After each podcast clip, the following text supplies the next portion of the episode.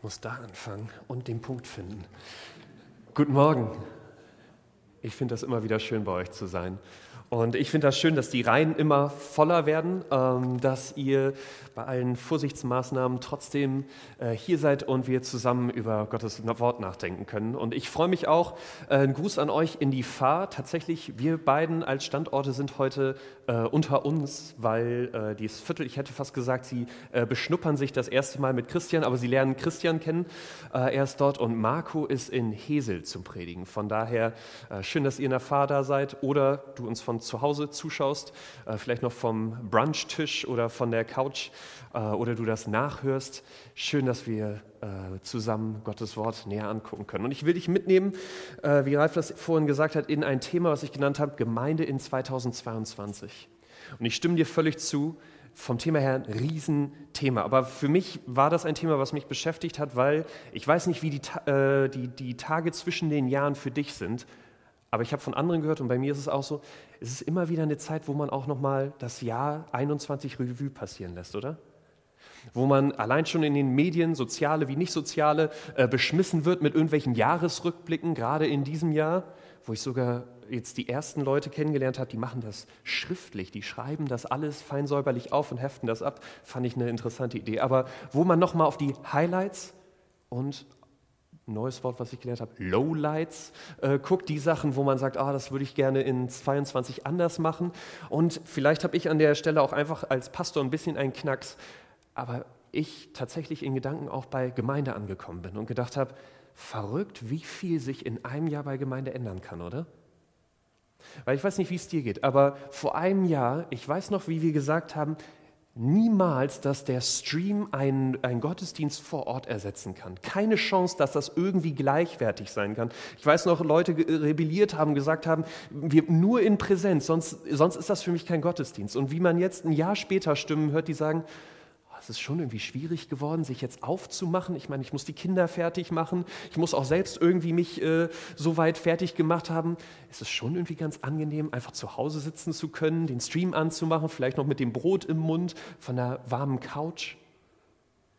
Oder wenn du in einem Hauskreis bist und wie ich vielleicht sogar Hauskreisleiter, vielleicht kennst du diese Sätze vor einem Jahr, niemals Zoom, bloß nicht. Entweder wir treffen uns oder sonst, ich bin Zoom müde und jetzt vor ein paar Wochen kriege ich das erste Mal Nachrichten, hey, können wir, können wir dieses Mal äh, Hauskreis online machen, weil es ist dunkel, es ist nass, ich bin ein bisschen später von der Arbeit gekommen. So viel entspannter, wenn ich einfach auf der Couch zu Hause sitzen kann, mir noch was zu essen machen kann. So viel, wie, wie sich in einem Jahr in unseren Gefühlen und auch das, wie wir Gemeinde sehen können, so sehr verändert. Und wenigstens bei mir war die Frage, bei all dem, was, was technisch anders geht, aber was auch sonst einfacher, schneller, praktischer bei Gemeinde gestaltet werden kann, was denkt Gott eigentlich darüber? Weil ich weiß nicht, wie es dir geht, aber das, das verändert sich einfach so ohne. Und ich bin an diesem Punkt, ohne das viel reflektiert zu haben, aber dann frage ich mich bei all dem, was sich verändert hat, was wünscht sich Gott eigentlich, dass bei, bei dieser Veränderung in 2022 weiter Gemeinde ausmacht, uns weiter als Gemeinde prägt? Und ich habe ein bisschen Experiment mit dir vor, weil ich möchte tatsächlich in zwei Texte mit dir einsteigen. Normalerweise, ich bin Fan davon, bei einem zu bleiben, aber ich glaube, es lohnt sich, zwei Texte anzuschauen. Einen in Matthäus 12, wo Jesus dir und mir einen Eindruck gibt, was ist Gemeinde eigentlich für Gott? Was ist das, was er unter Gemeinde versteht, wenn er davon redet? Und auf der anderen Seite wir in Apostelgeschichte 2 schauen, um zu sehen, wie hat die erste Gemeinde das praktisch umgesetzt? Wie hat sie wirklich Gemeinde gelebt und ich glaube, wir viel davon lernen können und Gott diesen, diesen Traum von Gemeinde nicht aufgegeben hat, den er sich äh, wünscht, weil er sagt, es ist nicht nur unglaublich viel, eine unglaublich große Chance für dich und mich da drin, sondern auch etwas, was Wellen außerhalb von Gemeinde schlagen sollte, was eine Chance ist für Leute, die noch nicht mit diesem Jesus, noch nicht in Gemeinde unterwegs sind. Das sind die drei Punkte, die ich mit dir anschauen will. Was ist Gemeinde? Wie lebt Gemeinde? Und was für eine Chance birgt sie? Bevor wir da aber einsteigen, Leo hat heute beschlossen, mein Sohn, dass um 4.30 Uhr die Nacht vorbei ist. Von daher, ich weiß, ich, an mir hängt es heute nicht, wenn was rüberkommt. Ähm, aber betet mit mir, steht gerne nochmal auf, ähm, dass Gott uns das gut erklärt. Vater, dein, dein Wort ist so gut und dein Gedanke mit Gemeinde ist so gut. Und du siehst, wie tatsächlich Gemeinde unterschiedlich aussehen kann, aber danke, dass du in deinem Wort auch etwas darüber sagst, was für dich nicht verhandelbar ist. Was du dir bei Gemeinde wünschst, egal wo und wann es ist. Und ich bitte dich, dass du mir Konzentration und Kraft gibst, dass du uns Konzentration und Kraft gibst, das gut zu verstehen, dass du zu uns sprichst und dass wir ein Stück besser verstehen können, was du dir Gutes mit Gemeinde gedacht hast und wie wir auch in 2022 diesem Wunsch folgen können. Amen. Setzt euch gern. Wir fangen an mit dem ersten Punkt. Was ist Gemeinde für Gott? Und lest mit mir Matthäus 12, Verse 46 und 47. Während Jesus noch zu der Menge redete, waren seine Mutter und seine Brüder gekommen. Sie standen vor dem Haus und wollten ihn sprechen. Einer aus der Menge sagte zu Jesus, Deine Mutter und deine Brüder stehen draußen und sie wollen dich sprechen. Wir kommen gleich zur Antwort, die Jesus gibt. Aber kurz, dass wir verstehen, in welche Lage, in welche Situation Jesus hier die Anfrage von seiner Familie bringt. Denn anders als in unserer eher individualistisch geprägten Kultur, damals galt Familie für die Leute alles. Du, wenn du nicht verheiratet warst, es waren die Leute, mit denen du unter einem Dach gewohnt hast. Es, Brüder und Schwestern galten in der damaligen Kultur als die engsten Beziehungen, die ein Mensch haben konnte. Und Eltern galten als absolute Respektpersonen, Personen, von denen sogar Gott selbst gesagt hatte, dass Kinder sie ehren sollen, indem sie ihnen gehorchen. Die Leute hier, also wenn, wenn Jesu Mutter und seine Brüder zu ihm kommen, die, die hier um seine Zeit, um seine Aufmerksamkeit bitten, es ist niemand anderes als die engste Beziehung, die Jesus auf der Erde zu irgendwelchen Menschen hat. Ist eine Beziehung, von denen sogar Gott sagt, nimm, ehre sie, nimm, nimm dir jetzt Zeit für sie, liebe sie. Und auf der anderen Seite ist Jesus hier gerade mit seinen Jüngern und einer riesigen Menschenmenge unterwegs. Jünger, die er irgendwie auf dem Weg in den letzten anderthalb Jahren aufgegabelt hat, mit dem ihn aber sonst nicht so viel mehr verbindet. Und eine riesen Menschenmenge, die er vielleicht eine Stunde, zwei kennt. Und ich weiß nicht, für wen du dich jetzt entschieden hättest, aber deine Familie ist von weit her gekommen. Vielleicht sagst du, Familie ist für mich gerade nicht so eine einfache Beziehung. Dann setz vielleicht deine beste Freundin, deinen besten Freund, Partner, Kinder, Freunde aus dem Verein, wer auch immer für dich diese engste Beziehung war, wie damals für Jesus seine Familie, setz die ein. Für uns alle wäre doch instinktiv klar, natürlich nehme ich mir mal eine fünf Minuten, oder? Natürlich gehe ich jetzt auf diesen Wunsch ein. Sie sind von weit her gekommen und egal mit wie vielen Leuten ich hier stehe, was für eine Aufgabe ich auch habe, für diese Leute, die mir am meisten wert sind, natürlich lasse ich alles stehen und liegen, wenn sie mich gerade brauchen. Und obwohl das für, für uns so instinktiv klar gewesen wäre, dass Jesus diese Antwort gibt und dieser Mann zu Jesus kommt, weil er auch weiß, Jesus sollte sich jetzt Zeit für seine Familie nehmen und er ihn erinnern will, draußen stehen diese Leute und warten auf dich. In Vers 48 gibt Jesus eine so ganz andere Antwort. Jesus wandte sich zu dem, der ihm diese Nachricht brachte und erwiderte, wer ist meine Mutter und wer sind meine Brüder? Dann wies er mit der Hand auf seine Jünger und fuhr fort, seht, das sind meine Mutter und meine Brüder. Denn wer den Willen meines Vaters im Himmel tut, der ist mein Bruder, meine Schwester und meine Mutter. Wenn du selbst Kinder hast, ich habe gedacht, an, an Marias Stelle, das muss wehgetan haben, oder? Ich habe mich versucht, da irgendwie reinzuversetzen und ich dachte, so wird es sich wahrscheinlich anfühlen, wenn mein Sohn irgendwann älter ist und sagt, Papa, du bist mir nicht mehr interessant, sondern meine Jungs oder sogar, ich habe ein Mädchen kennengelernt und das ist jetzt meine Familie, das sind meine Leute, du bist mir nicht mehr so wichtig. Das muss wehgetan haben. Das muss Maria und ihre, äh, ihre Söhne hier auch ein Stück weit vor den Kopf gestoßen haben. Sie haben sich so, von so weit aufgemacht, um Jesus zu sprechen. Und er sagt, wartet kurz, ich habe noch zu tun. Und nur, dass wir Jesus hier richtig verstehen, er will, er legt es hier nicht darauf an, seiner Mutter und seinen Brüdern hier weh zu tun. Er will nicht hier irgendwie die, die, die Beziehung herabsetzen, die er zu seiner Familie hat oder sagen, außerhalb von, von Gemeinde, diese Beziehungen sollten uns nicht so viel wert sein. Überhaupt nicht. Aber Jesus nimmt hier diese engste Beziehung, die er auf dieser Welt hat, um deutlich zu machen, wer sind für ihn diese Jünger, die wie er mit Gott unterwegs sind. Wer sind für ihn diese Anfänge von Gemeinde? Und er macht hier deutlich, diese Leute sind nicht irgendwelche losen Wegbegleiter, sind nicht irgendwelche, die er, die, mit denen er ein gemeinsames Interesse, eine gemeinsame Lebensphilosophie hat und die er jetzt mal eben hier links liegen lassen kann. Er sagt, diese Leute, die wie ich mit Gott unterwegs sind, es ist Familie. Jesus ist hier so für seine leibliche Familie so unangenehm direkt, weil er dir und mir klar machen will, wenn wir über Gemeinde reden, wir reden hier nicht über einen Ort, an dem wir uns sonntags treffen. Wir reden auch nicht von Leuten, mit denen uns so ein gemeinsamer Glaube verbindet, so eine gemeinsame Idee von, wo das Leben, in welche Richtung das Leben hingeht, aber mit denen ich mich sonst irgendwie aussuchen kann, wie, wie nah oder wie distanziert ich mit denen unterwegs bin, sondern Jesus sagt, wenn du und ich in Gemeinde unterwegs sind, mit diesem Gott unterwegs sind, es ist unsere Familie. Jesus will hier deutlich machen, schau dich um, die Leute, die hier mit diesem Jesus unterwegs sind, es sind deine Brüder, es sind deine Schwestern. Jesus sagt, diese Leute sollten die sein, wie deine beste Freundin, wie dir das, was du vorhin für Familie eingesetzt hast in Gedanken. Auf dieser Ebene solltest du die Leute in Gemeinde lieben.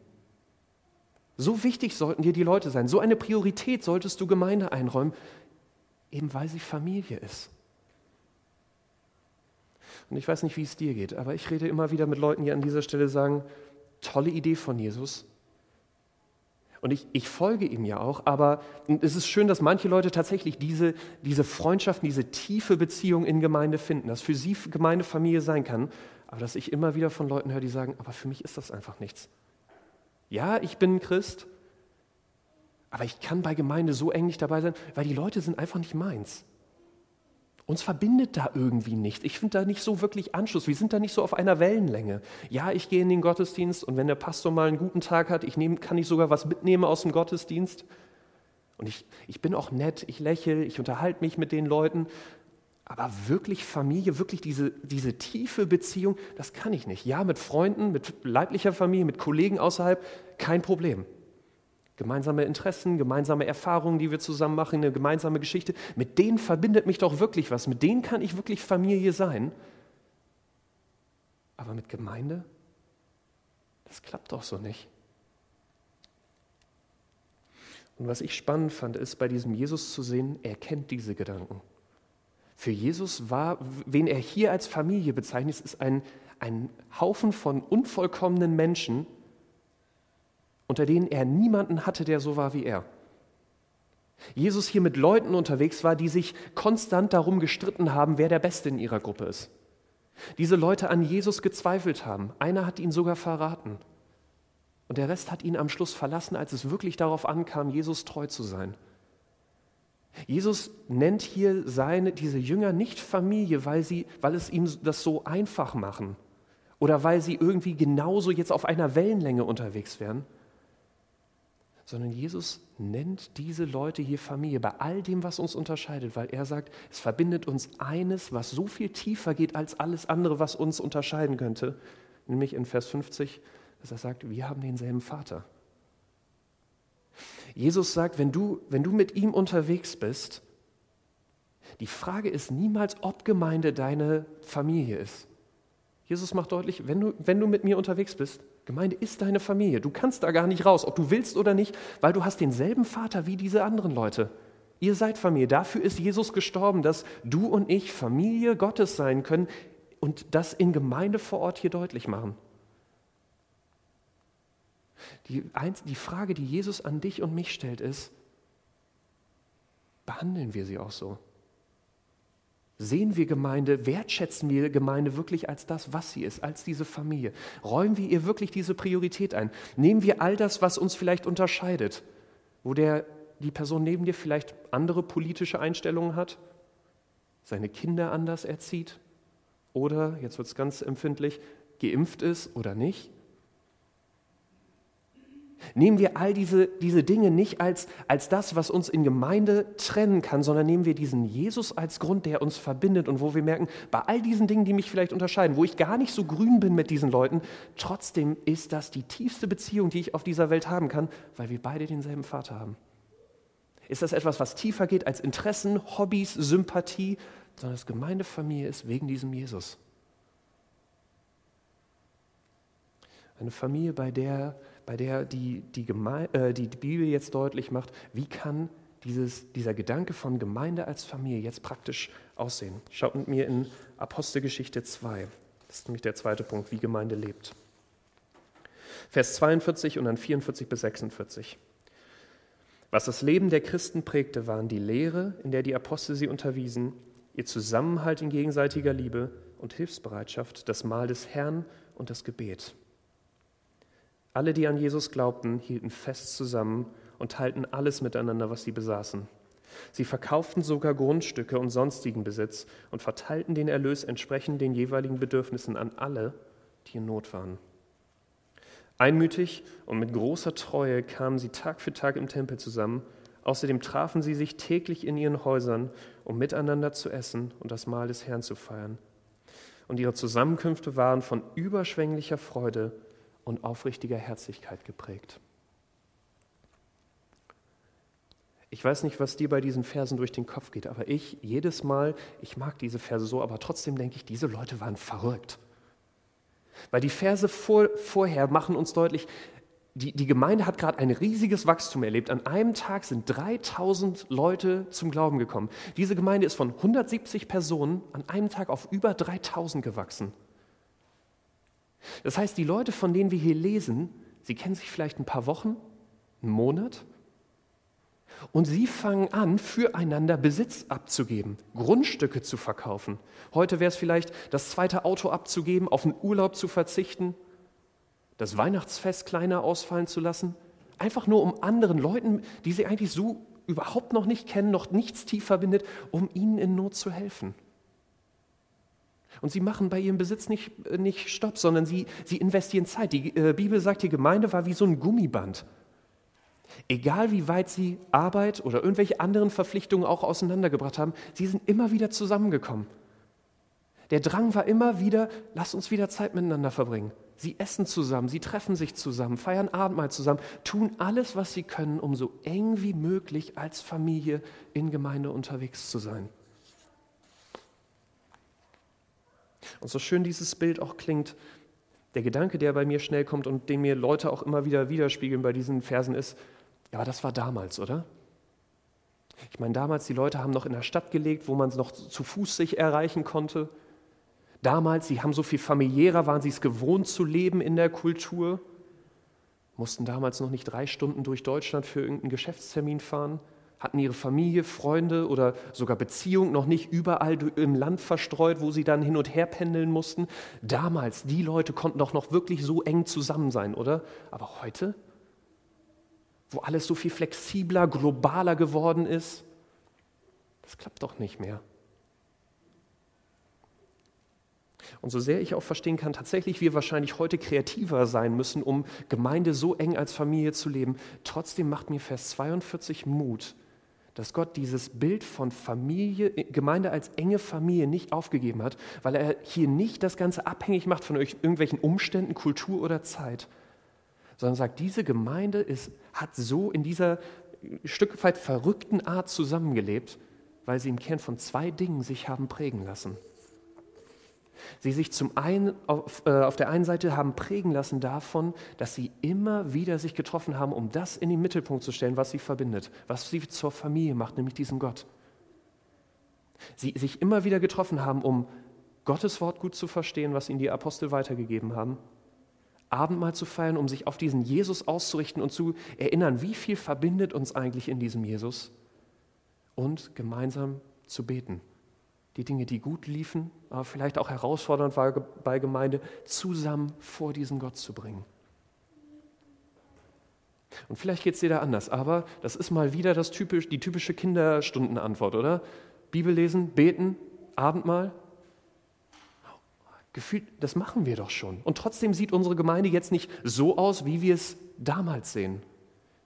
Für mich irgendwie klar, das, das kann doch jetzt nicht der, der Schlüssel dazu sein, dass das so aussieht wie damals, oder? Kann doch nicht das Einzige sein, was uns so prägen kann und dann diese Enge, diese Familie entsteht.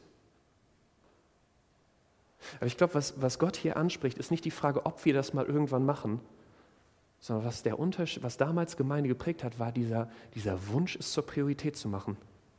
Dieser Wunsch in Gemeinde, es geht zuerst darum, dass wir zusammen diesen Gott in unseren Mittelpunkt stellen, persönlich, aber auch als Gemeinde. Und wenigstens bei mir weiß ich, und ich glaube, ich kann das, ich bin jetzt lang genug hier und auch sonst in Gemeinde unterwegs, dass ich das sagen darf, auch sonst in Gemeinde, ich glaube, da hinken wir an diesem Punkt hinterher, hinter dem, was die Gemeinde damals gemacht hat. Denn vielleicht, hoffentlich rede ich nicht über dich, aber bei mir ist es so und äh, du musst dich nicht schlecht fühlen, wenn es bei dir auch so ist, weil ich glaube, es geht tatsächlich vielen von uns so. Ich behaupte einfach mal, und ich glaube, ja, ein paar Mal habe ich das ausprobiert, wenn du auf eine Einladung schreiben würdest, wir lesen Bibel für eine Stunde, wir beten und wir, oder wir feiern Abendmahl. Wenn das das Einzige ist und du nicht irgendwas Schillerndes drumherum hast, es gibt ein gutes Essen oder äh, wir spielen danach noch was oder was auch immer, du kannst darauf ab, dass es die schlecht besuchteste Veranstaltung sein wird, die du in Gemeinde starten kannst. Dass wahrscheinlich dieselben fünf Leute sich immer wieder treffen werden und irgendwann diese Treffen eingestampft werden und auf der anderen Seite du einen Spieleabend machen kannst, einen Bazar, einen Kleidertausch, eine LAN-Party und Leute mit so viel mehr Energie und Elan daran treten, so viel mehr Freude haben, Leute einladen, dass so viel mehr dynamischer, fröhlicher abläuft. Und ich mir denke, was sagt das über mich aus? Was sagt das über mich aus, dass ich so viel mehr Freude an diesen Dingen habe? Ich weiß nicht, vielleicht, um es ein bisschen praktischer zu machen, wenn du im Hauskreis unterwegs bist, kennst du diese Situation, man schnackt lange über, über seine Woche, über Dinge, die einen gerade beschäftigen und dann geht es an den Bibeltext und denkst dir, siehst die vier Fragen und denkst dir, oh, die Zeit ist jetzt ein bisschen fortgeschritten. Und dann kommt so die Frage, ah, ich muss morgen eigentlich früh raus. Wollen wir vielleicht nur eine Frage machen oder wollen wir einfach nur kurz teilen, was wir über die Predigt gedacht haben, aber dann auch Schluss machen? Oder bei Abendmahl? Ja, wenn es mir mal in den Kram passt, wenn ich gerade nicht zu fertig von der Arbeit bin, wenn die Kinder rechtzeitig im Bett sind oder äh, das Wetter nicht zu gruselig ist, dann bin ich dabei. Aber, aber sonst gut, nächsten Monat ist es ja auch nochmal. Mir geht das so. Aber für mich ist deswegen hier an dieser Stelle wichtig, dass Gott dich und mich erinnert, das sollten eigentlich die Grundlagen in Gemeinde für uns sein. Das, worauf wir uns bei Gemeinde am meisten freuen, nämlich zusammen diesen Gott besser kennenzulernen. Und Gott macht deutlich, das ist etwas völlig in Ordnung. Basare, LAN-Partys, alles gute Dinge. Aber was uns am meisten zusammenschweißen wird, das, was uns am meisten eine Familie sein lassen wird, sind diese drei Dinge. Sind Gottes Wort zusammenlesen, mit Gott zusammen im Gebet Beziehung suchen und uns immer wieder im Abendmahl an ihn und an das erinnern, was er für uns getan hat. Gott sagt, es gibt nichts Wichtigeres, was uns in Gemeinde prägen sollte und nichts, was uns mehr Priorität sein sollte, als diese drei Dinge. Denn er macht hier deutlich, es gibt das, das Zweite, was Gemeinde damals geprägt hat, war diese Liebe und Hilfsbereitschaft. Und ich glaube, das eine hat mit dem anderen ganz praktisch zu tun. Denn diese Leute damals haben gemerkt, haben, haben sich viel investiert, immer wieder zu sehen, was habe ich in diesem Jesus. Und sie haben jetzt gemerkt, wenn ich so viel bei ihm schon geschenkt bekommen habe, dann dreht sich mein Leben ja gar nicht mehr um mich. Dann dreht sich auch Gemeinde gar nicht mehr um mich, sondern da bin ich jetzt frei, mich von diesem Zweiten prägen zu lassen, nämlich andere zu lieben und das in Hilfsbereitschaft praktisch zu machen. Gott sagt, nur wenn wir das Erste oder wenn wir das Erste ernst nehmen, dann kann dieses Zweite in Gemeinde, dann kann wirklich Familie so eng und von dieser Liebe und dieser Hilfsbereitschaft geprägt sein. Und wenigstens für mich, ich glaube, das ist äh, gerade nach dem Jahr, was wir in 21 hatten, eine unglaublich heilsame Sache, an die Jesus uns hier erinnert. Weil, ich weiß nicht, wie es dir geht, aber ich fand es immer einfacher, Gemeinde nicht mehr als Familie zu sehen, sondern eher als so eine Art Tankstelle, Gemeinde, Gottesdienst als etwas, wo, wo, du, wo wir kommen, wenn wir es gerade, wenn unser, ich sag mal, religiöser Tank gerade leer, leer, ist, wenn wir denken, dass wir gerade mal einen neuen Input brauchen oder gerade doch mal äh, Leute sehen müssen, weil, weil das Ganze ein bisschen einsamer gerade geworden ist, wo, wo unsere Tank aufgefüllt wird aber wo wir uns dann auch schnell wieder abdocken können, wenn wir sagen, okay, ich habe jetzt gerade genug, jetzt brauche ich mal, andere Tanke sind gerade leer und jetzt muss ich mal wieder Leute durch, quer durch Deutschland besuchen, um da wieder ein bisschen meine Beziehungstank aufzufüllen, auch außerhalb von Gemeinde. Das ist nicht diese Familie, sondern eher eine Tankstelle, bei dem ich frage, was kann ich daraus ziehen? Was bringt Gemeinde mir? Und wenigstens mich erinnert Gott hier, es sollte doch eigentlich andersrum sein. Gemeinde sollte doch gerade der Ort sein, wo wir merken, es ist Familie. Und in Familie frage ich nicht, was kann Familie mir geben, sondern ich frage, was kann ich Gutes meiner Familie tun? Wie kann ich meiner Familie dienen? Wie können wir zusammen diesem Gott, und, äh, diesem Gott dienen? Und lass mich kurz erklären, warum mir, warum mir dieser Punkt wichtig ist. Ich erlebe immer wieder, wie, wie Leute zur Gemeinde kommen, gerade Gemeindegründung ist da eine, ein Paradebeispiel, und sagen, was könnt ihr mir denn anbieten? Wie gut ist euer Kindergottesdienst? Sind da Kinder in meinem Alter? Wie gut ist die Predigt? Ist die Musik? Äh, wie, wie viele Leute machen Musik und wie gut können die das? Dass man, dass man äh, fast wie so bei einer, es, es gibt ein, äh, ein, Video im Internet, wo, wo das ein bisschen parodiert wird, fast wie so eine Dating-Sache, wo, wo Gemeinden abgeklappert werden und gesagt, na, was können die mir denn geben? Haben die, äh, sind, haben die alle meine Bedürfnisse abgedeckt? Und dass ich sehe, dass diese Leute kommen und egal wie toll die Gemeinde ist, in der sie sind, an irgendeinem Punkt enttäuscht weiterziehen, weil sie merken, Gemeinde ist, ich, ich brauche mehr. Und dass ich denke an dieser Stelle, Gott sagt, ja, du brauchst mehr. Aber die Antwort, wie du dieses Mehr findest, ist nicht zu sagen, die Gemeinde muss mir mehr geben. Leute müssen sich mehr in mich investieren. Die Predigt muss äh, besser, anschaulicher, was auch immer sein. Die Musik muss perfekter sein. Das wird nicht den Unterschied machen, sondern Gott sagt hier, wenn wir wirklich äh, äh, Familie, Gemeinde in ihrer Tiefe verstehen wollen, dann reicht es eben nicht, in den Reihen zu sitzen und zu konsumieren dann reicht es nicht, Gemeinde von außen anzuschauen und einfach nur wie eine Tankstelle zu benutzen und einfach nur das rauszuziehen, was ich irgendwie kriegen kann, sondern sagt Gott, Gemeinde in ihrer Tiefe wird erst dann Familie, wo du und ich uns investieren. Wo wir eben diese Fragen mal beiseite lassen, was bringt mir das? Und vielmehr darauf bauen, was kann ich anderen bringen? Und warum mich das motiviert? Ich, ich will hier nicht einfach irgendwie Werbung machen, damit wir mehr Mitarbeiter kriegen oder dir ein schlechtes Gewissen machen. Überhaupt nicht. Aber warum mich dieser Punkt motiviert, ist, dass ich Leute sehe, die mit diesen Fragen an Gemeinde herankommen und die so glücklich werden. Die so viel mehr in Gemeinde, diese Familie plötzlich finden. Die sagen, diese, diese, diese Familie, diese Gemeinde ist vielleicht an so vielen Stellen völlig unperfekt. Aber sie ist eben meine Familie gebe dir ein Beispiel. Ah, äh, in der Spätschicht noch vor Corona, wir hatten immer ein Essen danach. Und die Liste, die sich am schnellsten bei der Mitarbeiterumfrage gefüllt hat, war das vom Abspülen. Ich weiß nicht, ob ich da einfach nur komisch bin, aber ich, ich hasse Abspülen. Ich bin froh, dass wir eine, eine Spülmaschine haben.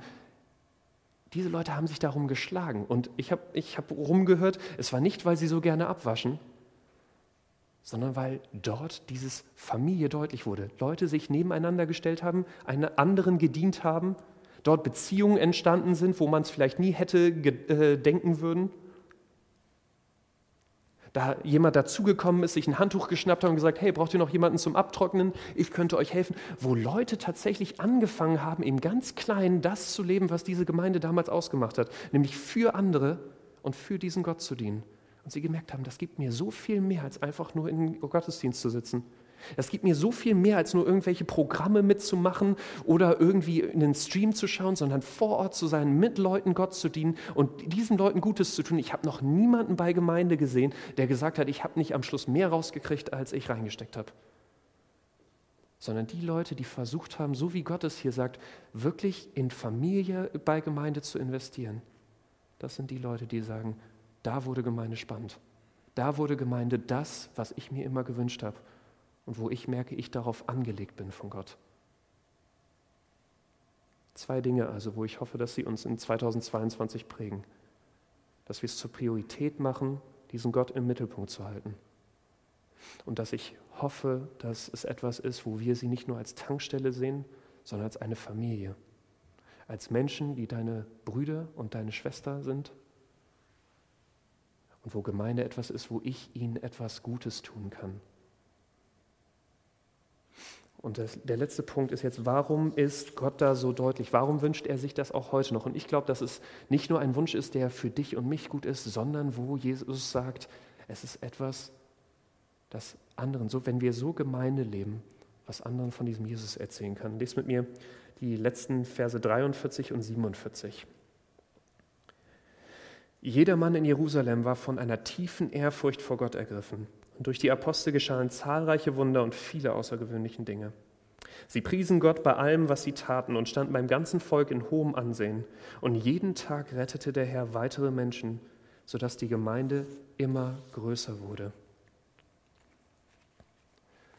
Gott macht hier deutlich diese, wie, wie eng die Leute Gemeinde gelebt haben. Es war nicht nur etwas, was Gott gefreut, worüber Gott sich gefreut hat, was diesen Leuten die, diese Tiefe von Gemeinde gezeigt hat, sondern es hat Wellen über die Gemeinde hinausgeschlagen. Leute haben gesehen, wie eng diese, wie, wie verrückt diese Gemeinde füreinander unterwegs ist. Und sie haben gefragt, was ist der Grund dafür? Was, was bringt Leute dazu, Besitz abzugeben, Grundstücke für, für völlig fremde Leute, gerade eine Woche, die sich kennen, für diese Leute Grundstücke aufzugeben? so viel Zeit ineinander zu investieren, immer wieder Energie füreinander aufzubringen. Was ist der Grund? Und die Gemeinde hat ihn immer wieder den einen und denselben Grund genannt, nämlich Jesus. Wir machen das, weil wir Jesus lieben, weil er uns verbindet. Und diese Leute konnten nicht umher, als diese Gemeinde zu sehen und zu denken, da muss irgendwas an dem dran sein. Leute würden nicht so viel abgeben, wenn nicht wirklich etwas an diesem Gott, an diesem Jesus dran ist. Und sie fingen an zu sagen, ich will das auch versuchen. Und schlossen sich dieser verrückten Truppe von Gemeinde an. Für mich erinnert Gott nochmal hier uns daran, Gemeinde ist nicht nur etwas, was für uns einen Unterschied macht, sondern Gott möchte Gemeinde in dieser Welt benutzen. Wie du und ich Gemeinde leben, es macht nicht nur für uns einen Unterschied, nicht nur für Gott, sondern es macht einen Unterschied für all die Leute, die um uns herum sind und diesen Jesus noch nicht kennen. Gott möchte uns als Gemeinde als, ich sag mal, Werbung benutzen. Als etwas, wo Leute einen Vorgeschmack kriegen, wie sehr sie dieser Gott liebt und wie sehr Gott einen Unterschied für dein und mein Leben bedeuten kann. Ich habe euch äh, ein Foto mitgebracht, Frank, wenn du das äh, anschmeißen was, weil ich habe in der Vorbereitung für diese Predigt einen Brief in den Briefkasten geschmissen gekriegt. Eine Werbung von, ich weiß gar nicht mehr wem, weil ich habe nach der Überschrift, und ich weiß nicht, wie es dir gegangen wäre, ähm, wenn du zuguckst und die äh, Überschrift entworfen hast, es tut mir leid, aber sie hat mich nicht gecatcht. Wer will hören, du bist uns 36 Cent wert, oder? Ich habe danach schon nicht mehr weitergelesen, ähm, weil ich dachte, dass das ist keine Werbung, die jemand hören will.